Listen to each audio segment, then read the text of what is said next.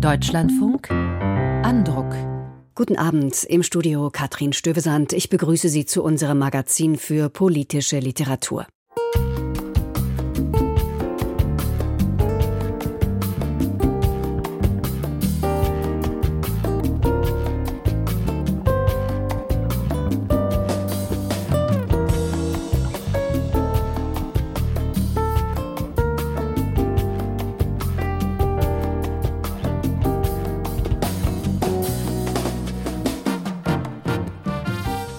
Ist Geoengineering und was nicht? Das erklärte der Experte Gernot Wagner in unserem Partnerprogramm Deutschlandfunk Kultur. Es ist keine Lösung für den Klimawandel. Es ist der Versuch, der verzweifelte Versuch, mit Spiegeln im All, mit glänzenden Partikeln, Aerosolen im All, Stratosphäre, doch noch globale Temperaturen zu senken. Das Buch von Gernot Wagner über Für und Wider des Geoengineering stellen wir gleich als erstes vor. Haben wir auf Sand gebaut? Der Autor Anselm Jappe hat es auf den Baustoff Beton abgesehen. In seinem Buch bezeichnet er ihn als Massenkonstruktionswaffe des Kapitalismus. Wir haben eine Biografie über Willy Brandt in der Sendung sowie ein Buch über die neue Gewalt gegen Frauen. Denn da, wo mehr Gleichberechtigung funktioniert, wächst auch gleichzeitig die Gegenwehr. Die Nachwirkungen des Kolonialismus in Großbritannien besser verstehen, das ermöglicht der Jugendroman von Alex Wheatle über den Aufstand jamaikanischer Sklaven 1760.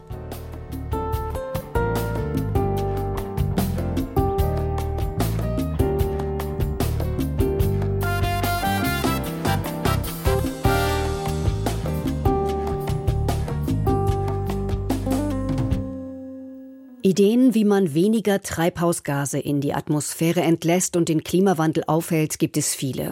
Nur mit der Umsetzung hapert es bekanntlich. Das kann auch daran liegen, dass einige dieser Ideen nicht so ganz durchdacht sind. So scheint es etwa mit den Ideen des Geoengineerings oder Geoengineerings zu sein, also etwa CO2 unterirdisch zu binden oder die Sonneneinstrahlung abzuschwächen, indem man das Licht durch Partikel in der oberen Atmosphäre trübt. Gernot Wagner hat das erste Forschungsprogramm zu diesem solaren Geoengineering in Harvard aufgebaut und unterrichtet nun Klimaökonomie an der Columbia Business School. Er ist überzeugt, es ist nur noch eine Frage der Zeit, bis die Technik eingesetzt wird. Wagner gewährt in seinem Buch Einblick in die Chancen und Risiken dieser Klimamanipulation. Titel und wenn wir einfach die Sonne verdunkeln, das riskante Spiel mit Geoengineering die Klimakrise aufhalten zu wollen. Mein Kollege Georg Ehring aus unserer Umweltredaktion hat es gelesen. Das Schlüsselwort heißt einfach. Solares Geoengineering sieht verführerisch einfach aus. Es ist zwar mit Aufwand verbunden, Flugzeuge starten zu lassen, die Schwefelpartikel in der oberen Atmosphäre verteilen, doch der Aufwand ist um Dimensionen geringer als der für Klimaschutz, wie wir ihn kennen, also die Energieversorgung auf Sonne und Windkraft umzustellen, Häuser zu dämmen, Heizungen auszutauschen und auf Fleisch zu verzichten, Autos mit Verbrennungsmotor abzuschaffen und Flugreisen zu unterlassen, und das weltweit. Für Gernot Wagner ist der Anreiz, diese Technik auszuprobieren, ziemlich groß. Solares Geoengineering ist schnell, billig und unvollkommen. Durch diese drei Merkmale hebt sich diese Strategie von anderen Eingriffsmöglichkeiten in die Klimapolitik ab. Wie das Ganze funktioniert, beschreibt der Autor detailreich und untermauert mit Zahlen. Schwefelpartikel in der oberen Atmosphäre würden dafür sorgen, dass Sonnenlicht in den Weltraum zurückgestrahlt wird. Es ist sogar möglich, die weltweite Durchschnittstemperatur höher oder niedriger einzustellen, indem mehr oder weniger Partikel verteilt würden. Wagner konzentriert sich ganz auf diese Variante des Geoengineering, auch wenn das Wort ein Sammelbegriff ist für ganz unterschiedliche Verfahren, so wird auch über Möglichkeiten diskutiert, CO2 technisch aus der Luft zu filtern oder durch Düngung von Ozeanen im Meerwasser zu binden. Solares Geoengineering wird international derzeit weitgehend abgelehnt. Selbst Forschung dazu ist in vielen Ländern stark beschränkt, auch in Deutschland. Das hat durchaus Gründe. Beim solaren Geoengineering gibt es große Risiken, denen Wagner sich ausführlich widmet. Dazu gehört auch das Risiko, dass sich das regionale Wetter unvorhergesehen verändert. Ein Ausfall des Monsuns in Südasien etwa hätte katastrophale Folgen. Die Versauerung der Meere ginge ungebremst weiter, wenn nur die Temperatur verringert würde, nicht aber der Kohlenstoffgehalt von Luft und Wasser. Außerdem könnte man das Experiment nicht einfach beenden. Das vorsätzliche oder unbeabsichtigte Unterbrechen von Geoengineering-Maßnahmen könnte verheerende Folgen nach sich ziehen. Naturkatastrophen, Anschläge oder rasche politische Veränderungen werden normalerweise als Hauptauslöser für ein solches Szenario genannt. Dazu kommen moralische Risiken und Rechtsfragen. Wer soll die Technik kontrollieren? Wie soll die Welt reagieren, wenn Unternehmen etwa aus der Öl- und Gasindustrie in Eigenregie Partikel in die Atmosphäre einbringen, um so ihre Klimabilanz zu verbessern? Und lenkt die Aussicht auf einen einfachen Ausweg von wirksamem Klimaschutz durch Verringerung der Emissionen ab? Wagner analysiert Anreize und mögliche Verhaltensweisen ausführlich mit dem Mittel der Spieltheorie und kommt teilweise zu überraschenden Ergebnissen. So könnte schon die Aussicht auf Geoengineering auch Anreize bieten, ganz allgemein die Klimapolitik zu verschärfen, einfach weil schon durch die Diskussion über solche Extremlösungen auch die Dringlichkeit zu handeln verdeutlicht würde. Immer wieder kommt der Autor auf Wissenslücken beim Thema zu sprechen, und sein Buch ist vor allem ein Plädoyer, in diesem Bereich zu forschen. Wir wissen einfach noch nicht genug, um endgültig sagen zu können, ob solares Geoengineering insgesamt gut oder schlecht sein könnte. Was wir wissen ist, dass noch viel mehr Forschung notwendig ist, sowohl in den Natur- als auch in den Sozialwissenschaften. Der bloße Gedanke an solares Geoengineering rührt offensichtlich an etwas ganz tief in uns. Wissenschaftliche Fakten allein können dieses Gefühl nur bedingt besänftigen, Letzten Endes ist das solare Geoengineering etwas Unnatürliches, Unsicheres, eine durch und durch technologische Lösung eben. Für Wagner ist die Wahrscheinlichkeit hoch, dass Menschen in einigen Jahren buchstäblich nach jedem Strohhalm greifen werden, um die Folgen der Erderwärmung abzumildern. Das liege in der Natur der Klimakrise, die sich immer weiter zuspitze und für Wetterkatastrophen sorge, die immer unerträglicher werden und immer mehr Menschen das Leben kosten. Auch deshalb sei nur eine informierte Gesellschaft in der Lage, ein vermeintliches Wundermittel sinnvoll einzusetzen, wenn es sich als nützlich erweisen sollte.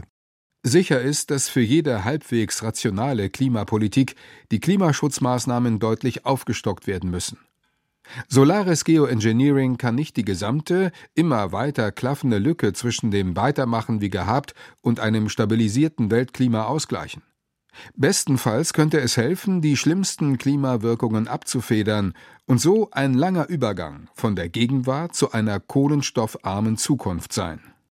Gernot Wagner stammt aus Österreich. Er ist Klimaökonom und lebt und forscht in den USA, wo es mehr Optimismus in Bezug auf technische Lösungen für gesellschaftliche Probleme gibt als etwa in Mitteleuropa.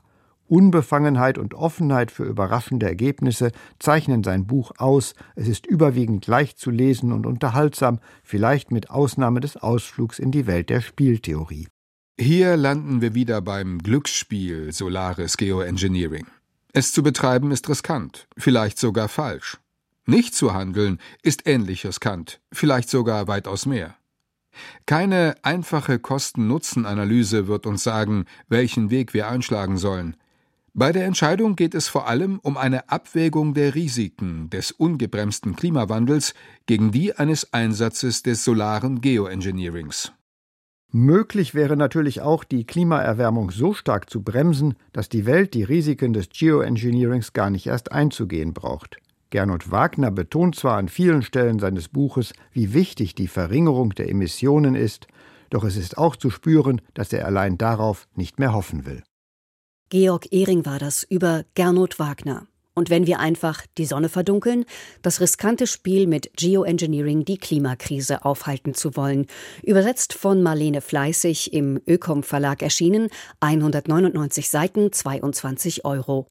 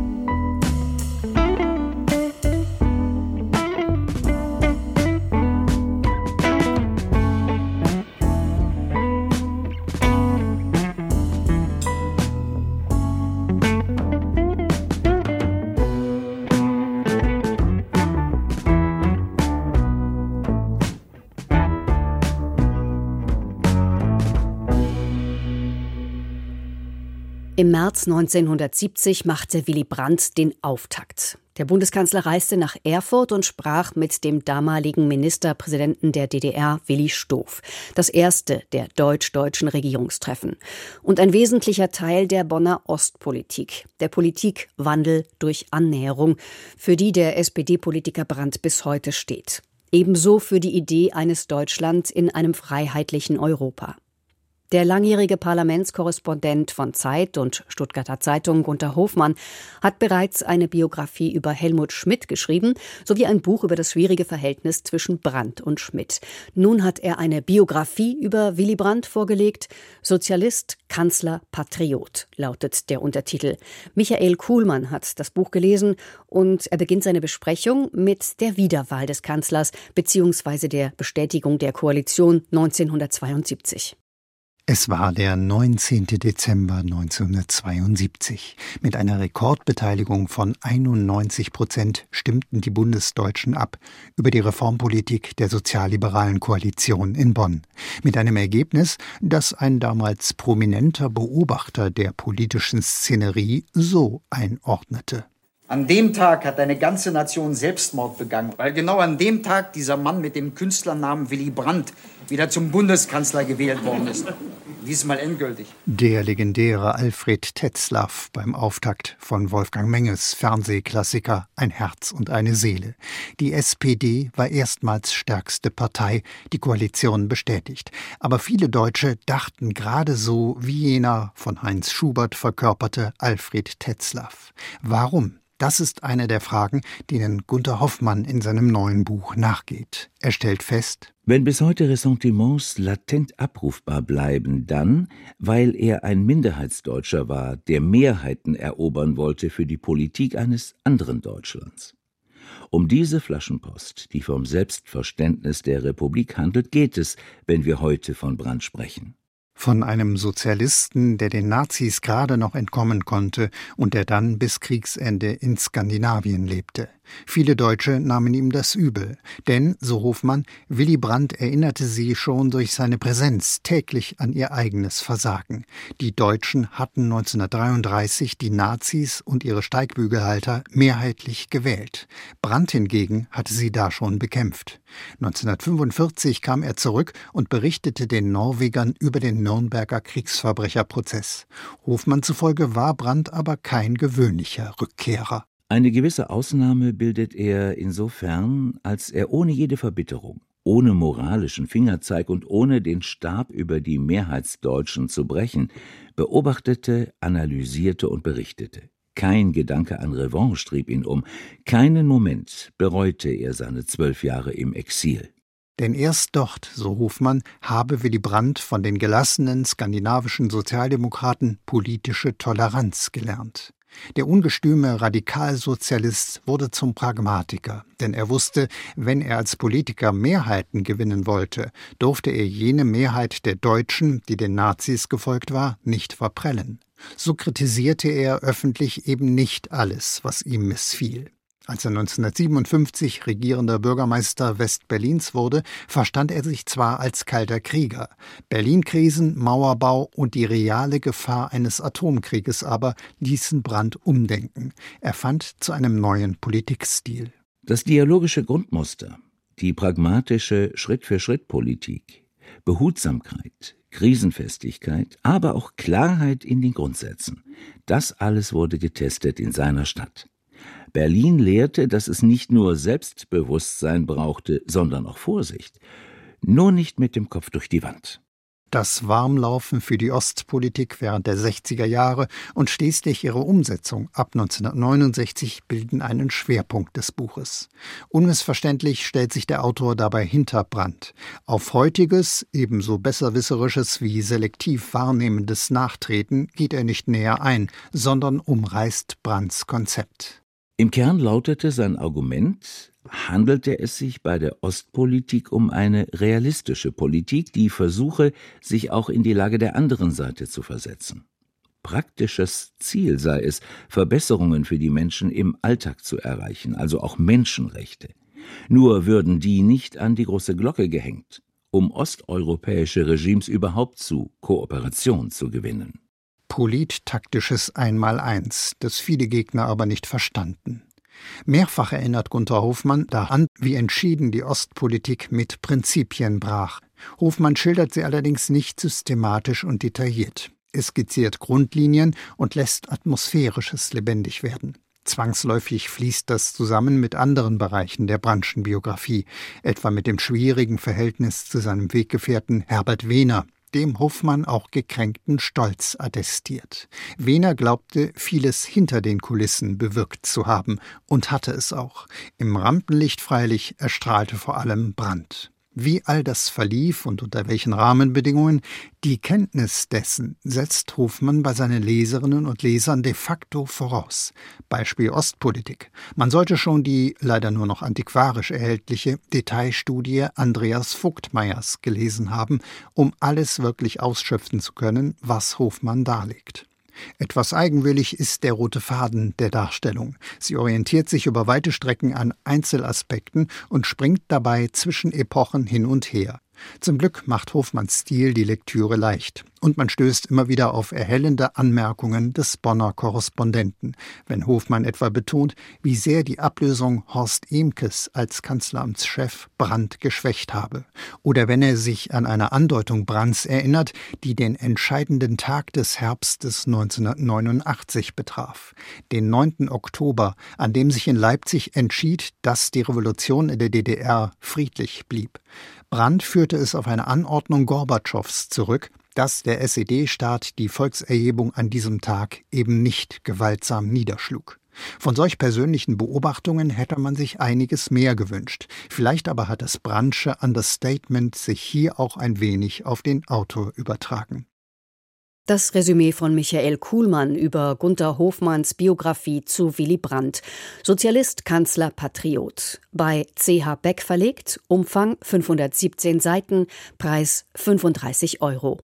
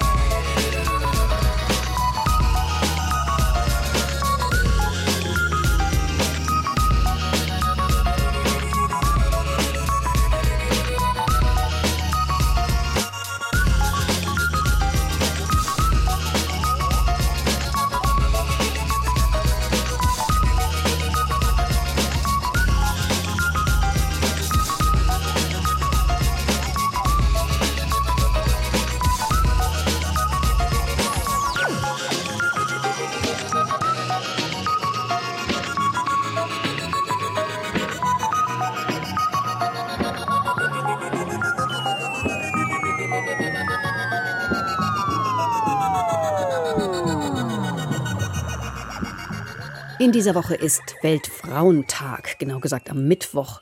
Und ja, liebe Hörer, wir Frauen müssen nach wie vor feststellen, dass die eine Hälfte der Bevölkerung noch lange nicht 50 Prozent der Rechte und Teilhabe innehat. Aber es gibt natürlich Fortschritte. Das ist nicht zuletzt daran zu erkennen, wie viel Gegenwehr es in Richtung Frauen oder Feminismus gibt. Wo Erfolg ist, da wird es eben schnell hässlich. Und so sind Frauen heute zwar selbstverständlich Politikerinnen und Chefinnen, Gleichzeitig wird vielerorts das Recht auf Abtreibung zurückgenommen, also das Recht auf körperliche Selbstbestimmung. Gewalt in Partnerschaften nimmt zu, ebenso der Hass gegen Frauen im Netz. Wie das zusammenhängt, untersucht Susanne Kaiser in ihrem Buch Backlash, die neue Gewalt gegen Frauen. Ramona Westhof stellt es vor. Frauen haben gleichzeitig immer mehr Rechte und sehen sich immer mehr Anfeindungen ausgesetzt, sowie politischen Bemühungen, ihre Rechte wieder einzuschränken. Dieses Paradox untersucht Susanne Kaiser in ihrem Buch Backlash, die neue Gewalt gegen Frauen. Die Journalistin und Wissenschaftlerin schreibt, diese Bestrebungen des Patriarchats, sich selbst zu erhalten, zeigten sich an immer mehr Fronten. Eine reaktionäre Gegenbewegung greift sicher geglaubte Frauenrechte in westlichen Demokratien an, mit dem Ziel, die hart erkämpfte Gleichberechtigung mit Gewalt rückgängig zu machen. Schauplätze? Das eigene Zuhause, wo die Gewalt gegen Partnerinnen zunimmt, das Internet, wo sich der Hass auf Frauen vor den Augen der Öffentlichkeit immer heftiger Bahn bricht, die Politik, wo misogyne Rhetorik immer eher zum Repertoire von rechten Populisten gehört, das Gesetz, wo autoritäre Antidemokratinnen hart erkämpfte Frauenrechte zurückschrauben. Und überall dazwischen. All diese Bereiche führt Kaiser im Einzelnen genauer aus und verzahnt sie miteinander denn sie bedingten sich gegenseitig und könnten alle als Reaktion auf eine als Kontroll- und Machtverlust empfundene Gleichberechtigung zwischen den Geschlechtern gelesen werden. Und als Reaktion auf Verunsicherung, die mit einem sich ändernden Bild von Männlichkeit zusammenhängt. Das gelte auch für Gewalt in der Partnerschaft. Einige Männer kompensierten den vermeintlichen Kontrollverlust im öffentlichen Raum mit mehr Gewalt im Verborgenen. Kaiser nennt eine Reihe von Zahlen und Statistiken, wonach männliche Gewalt gegen Frauen in den letzten Jahren zum Teil noch gestiegen sei. In Deutschland seien etwa mehr und mehr Akademikerinnen betroffen. Damit stellt sich auch die Frage nach den Männern, die gewalttätig sind. Denn natürlich sind es nicht einfach alle Männer. Die Männer gibt es genauso wenig wie die Frauen. Wenn Gewalt gegen Akademikerinnen zunimmt, dann sind es zumeist akademische Haushalte, in denen Gewalt stattfindet. Akademisch gebildete Ehemänner, die vergewaltigen und demütigen. Macht und Missbrauch hängen zusammen, wie auch die Studie Sexismus im Alltag im Auftrag des Familienministeriums verdeutlicht.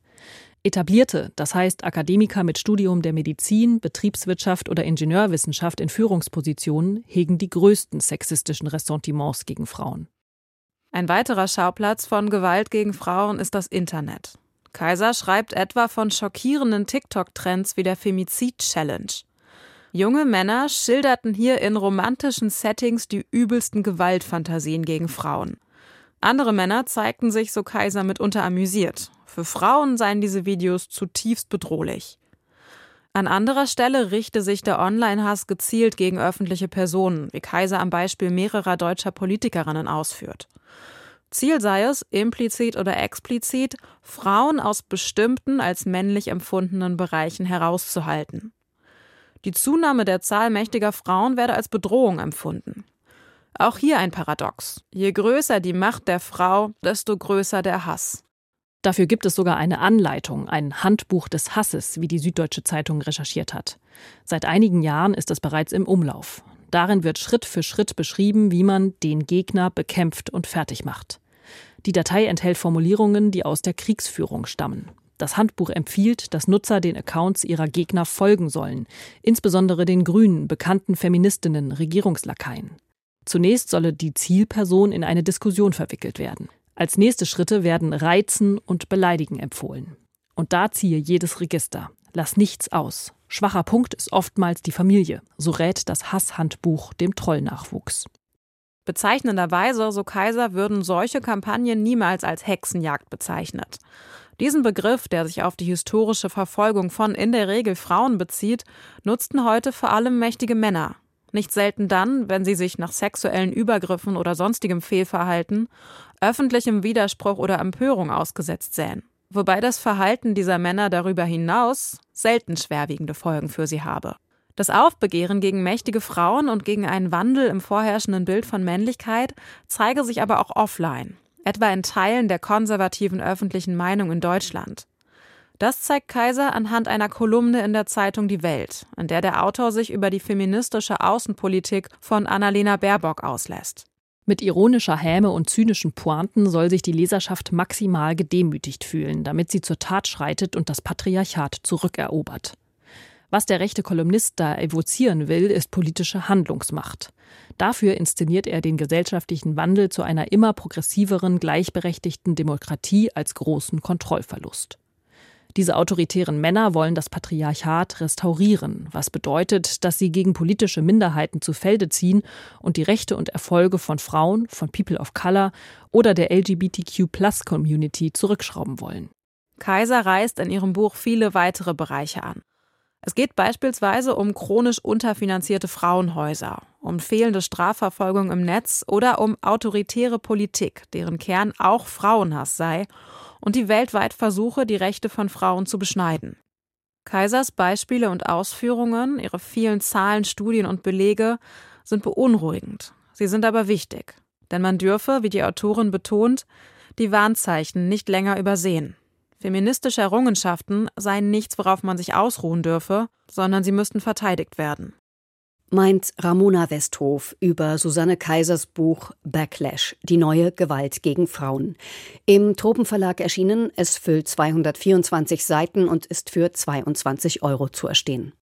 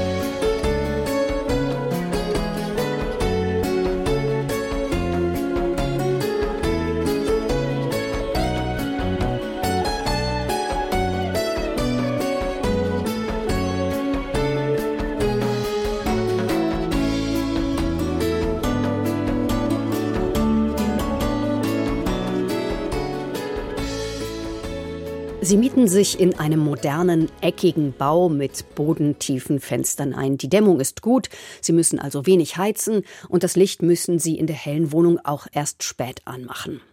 Nach 10 oder 15 Jahren aber gibt es hier und da Feuchtigkeit oder gleich richtige Wassereintritte. Ob das nun an der raschen Bauweise lag oder an den Materialien, das ist von Fall zu Fall sicher verschieden. Für den Autor Anselm Jappe ist die Sache klar. Es liegt am Beton. Für ihn ein Symbol des Kapitalismus und damit der kurzlebigen Wegwerfgesellschaft.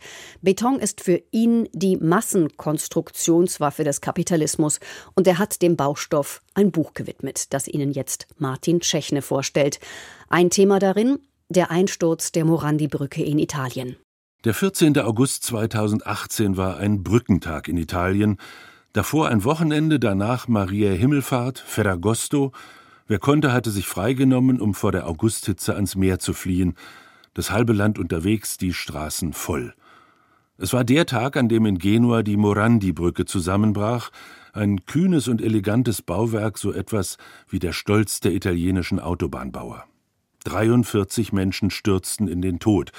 Für Anselm Jappe aber offenbarte sich in dem Unglück eine Eigenschaft des Baustoffs Beton, die ihn überraschte – eine geradezu naive Offenheit nämlich, in der diese Mischung aus Sand, Wasser und Zement nicht nur Ehrgeiz und Mut der Architekten preisgab, sondern zugleich die Substanz einer ganzen Wirtschafts- und Gesellschaftsordnung. Ist es möglich, dass der Beton Bindungen zum Kapitalismus unterhält, die sich nicht darauf beschränken, für einige die Profite zu steigern, sondern so weit gehen, aus ihm die perfekte Materialisation der Logik des Warenwerts zu machen? Dieser scheinbar harmlose Stoff, den die Engländer Concrete nennen, kann gut und gerne als die konkrete Seite der kapitalistischen Abstraktion betrachtet werden. Jappe ist Philosoph, in Deutschland geboren, Professor für Kunstgeschichte in Rom.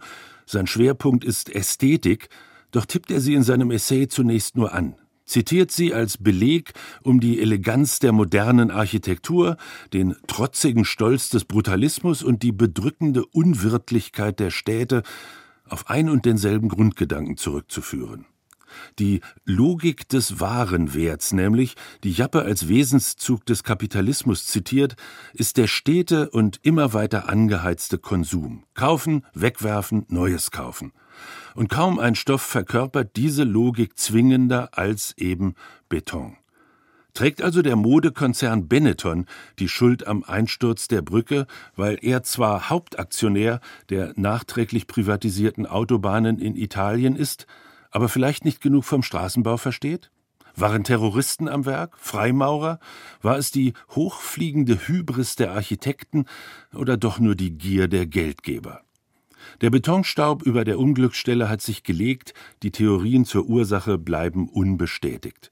Am Ende steht für Jappe die sprödeste aller Erklärungen. In Wirklichkeit ist die Morandi-Brücke eingestürzt, weil sie aus Stahlbeton gebaut und bereits ein halbes Jahrhundert alt war – Sofern nicht unverhältnismäßig hohe Summen für die Sicherung des Betriebes ausgegeben werden, wird die Haltbarkeit eines solchen Bauwerks schon nach 30 Jahren ein Problem. Dann beginnt die Phase seines Verfalls. Beton erweist sich als flüchtige Geste, als Versprechen ohne Dauer. Der Kollaps wird zur notwendigen Bedingung der Moderne. Er gehört zu ihrem Wesen.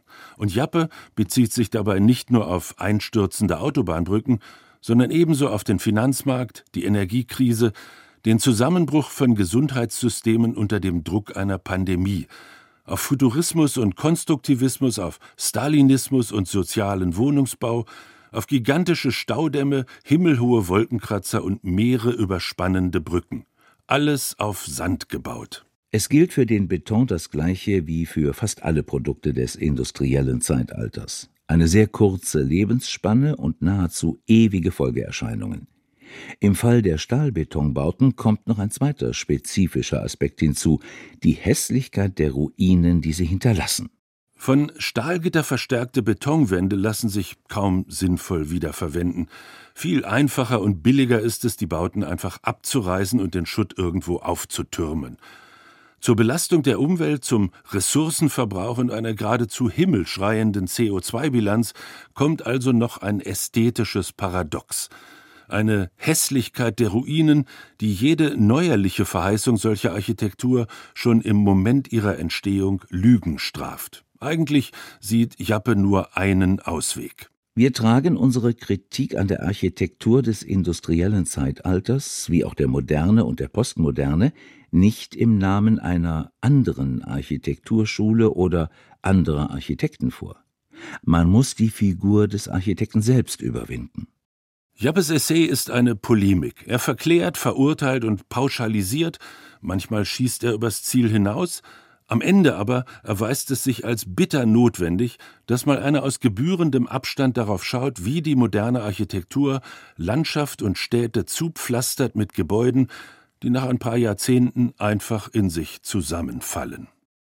Martin Tschechne war das über das Buch von Anselm Jappe Beton Massenkonstruktionswaffe des Kapitalismus. Im Mandelbaum Verlag erschienen, 160 Seiten, 20 Euro.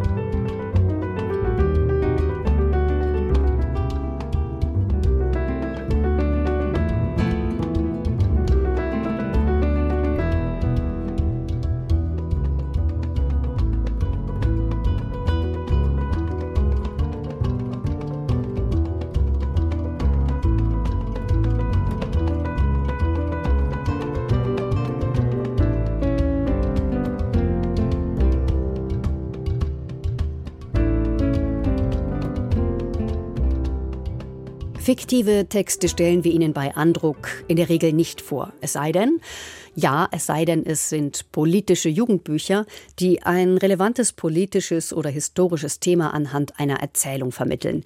Jetzt geht es also um so ein Es sei denn, und zwar um den Jugendroman Kane Warriors von Alex Wheatle. Der Brite schreibt auch Erwachsenenromane, ist bei uns aber vor allem als Autor von Jugendromanen bekannt.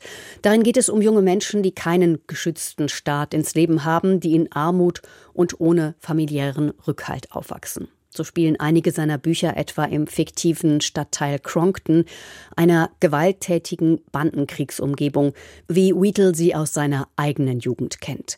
In seinem neuen Roman greift Alex Wheatle seine jamaikanischen Wurzeln auf und widmet sich einem historischen Thema, dem Aufstand der Sklaven auf den jamaikanischen Zuckerrohrplantagen 1760. Dina Netz stellt das Buch vor. Ungefähr zwölf Millionen Menschen wurden zwischen dem 16. und dem 19. Jahrhundert aus Afrika nach Amerika verschleppt und zur Arbeit auf den Plantagen oder in den Minen europäischer Kolonialisten gezwungen. Jamaika gehörte zum britischen Imperium und war einer der wichtigsten und brutalsten Orte des Sklavenhandels. Am 7. April 1760 begann die größte Sklavenrebellion der jamaikanischen Geschichte. Erst Monate später besiegte das britische Militär die Aufständischen. Schätzungen zufolge starben bei den Kämpfen 60 weiße Sklavenhalter, 500 bis 700 schwarze Frauen und Männer wurden getötet oder in den Suizid getrieben. Auf nur einer Seite erklärt Alex Wheatle sachlich, fast nüchtern, die historischen Hintergründe seines Jugendromans Kane Warriors. In seiner Erzählung werden aus den Zahlen menschliche Schicksale. Moa, der Ich-Erzähler, ist 14 und der jüngste Arbeiter auf der Frontier-Plantage. Sein Leben findet auf den Zuckerrohrfeldern statt. Mehr als 13 Stunden später beendeten wir die schwere Arbeit. Jeder Muskel meines Rückens schrie. Ich spürte meine Arme nicht mehr und glaubte, meine Kniescheiben würden gleich abfallen. Die Sonne hatte mir den Scheitel gebraten, und aus meinem Schweiß hätte man sich was Heißes zu trinken brühen können. Wer Pause macht, Anzeichen von Müdigkeit zeigt oder am Ende des Tages nicht genug geerntet hat, wird von den weißen Aufsehern brutal ausgepeitscht oder Schlimmeres. Als die von allen geschätzte Heilerin Miss Pam vor Erschöpfung auf dem Feld stirbt und die Schwarzen sie nicht angemessen bestatten dürfen, kippt ihre Resignation in Wut. Ein Aufstand wird minutiös geplant, bei dem auch Moa eine wichtige Aufgabe bekommt, er soll einen der Aufseher töten. Das moralische Dilemma, für die eigene Freiheit das Leben anderer nehmen zu müssen, durchzieht den Roman. Teki, der in Afrika ein Stammeshäuptling war, leitet die Revolte. Er ist an den historisch verbürgten Anführer des jamaikanischen Sklavenaufstands angelehnt und vereint Tapferkeit mit Klugheit. Wenn die letzte Schlacht geschlagen ist, fuhr Teki fort, suchen wir einen guten Platz zum Leben, wo wir unsere eigenen Ziegen, Schweine und Hühner aufziehen und eigenes Obst und Gemüse anbauen. Das wird ein schöner Ort sein, wo niemand mit einer Peitsche herumgeht und alle lächeln, wenn sie morgens aufstehen. Ein Ort, an dem unsere Frauen zu keinem Sklaventreiber in die Hütte müssen. Das wird unser Traumland sein. Ich schloss die Augen und versuchte mir diesen Ort vorzustellen. Mama, Hopi, Hamaya und sogar Papa würde ich dorthin mitnehmen. Ich öffnete die Augen und sah, dass Tacky sein Haumesser hoch über den Kopf reckte aber bevor wir einen guten Ort finden, müssen wir die Sklavenhalter töten und alle, die ihnen folgen. Wir dürfen keinen von ihnen am Leben lassen. Den Sklaven gelingt es, ihre eigene und weitere Plantagen zu befreien und das Fort einzunehmen, das den britischen Soldaten als Waffenlager dient. Das Militär schlägt den Aufstand schließlich brutal nieder. Alex Wheatle erzählt im Nachwort, dass seine Mutter in der Nachbarschaft der früheren Sklavenplantagen aufwuchs, dass der Osteraufstand von 1760 zu den Heldenmythen ihrer Kindheit gehörte. Die Sympathie, die der Autor für die Zuckerrohrkrieger hegt, durchdringt das Buch. Dennoch lässt Wheatle sich nicht zu stereotypen Darstellungen verleiten. So wird Moas Vater beinahe zum Verräter. Als Moa einem jungen weißen Soldaten über den Weg läuft, stehen sich einfach zwei Kinder gegenüber. Kane Warriors ist ein eindrucksvolles Denkmal für die Zuckerrohrkrieger von 1760. Alex Wheatle verweist im Nachwort jedoch auch darauf, dass das Thema bis in die Gegenwart hineinreicht. Der Slave Trade Act des britischen Parlaments von 1807 verbot den Sklavenhandel im britischen Weltreich. Sklaverei an sich blieb aber bis zum Slavery Abolition Act 1833 legal. Im selben Jahr versprach die britische Regierung Sklavenhaltern 20 Millionen Pfund Entschädigung. Selbst für heutige Verhältnisse eine riesige, Mitte des 17. Jahrhunderts aber eine astronomische Summe. Die Sklaven bekamen keinen Penny. Nichts. Die britischen Steuerzahler zahlten die Summe 182 Jahre lang ab.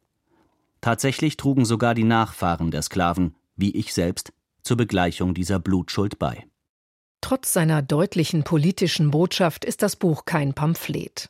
Alex Wheatle ist wieder einmal ein Roman gelungen, der stilistisch auf Jugendliche zugeschnitten ist, mit seiner inhaltlichen Intensität und durch die lebendigen Figurenzeichnungen aber auch ein erwachsenes Publikum zu packen und aufzuwühlen vermag. Dina Netz besprach Alex Wheatle, Kane Warriors. Niemand ist frei, bis alle frei sind.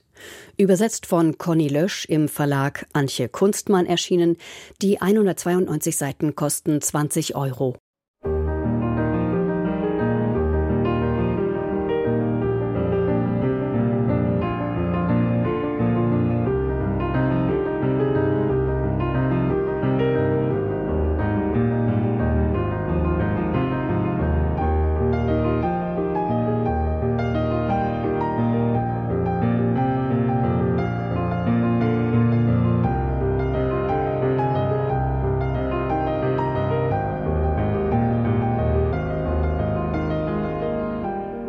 Das war die politische Literatur für diese Woche. Unsere Rezensionen finden Sie auch in der DLF Audiothek App, beziehungsweise Sie müssen sie einmal suchen, können Sie dann aber unter dem Menüpunkt Mein Radio filtern und abonnieren. Und das gilt natürlich auch für die Rezensionen unserer anderen Buchsendungen, also Büchermarkt und Lesart. Für heute danke fürs Lauschen. Mein Name ist Katrin Stövesand und ich wünsche Ihnen einen schönen Abend.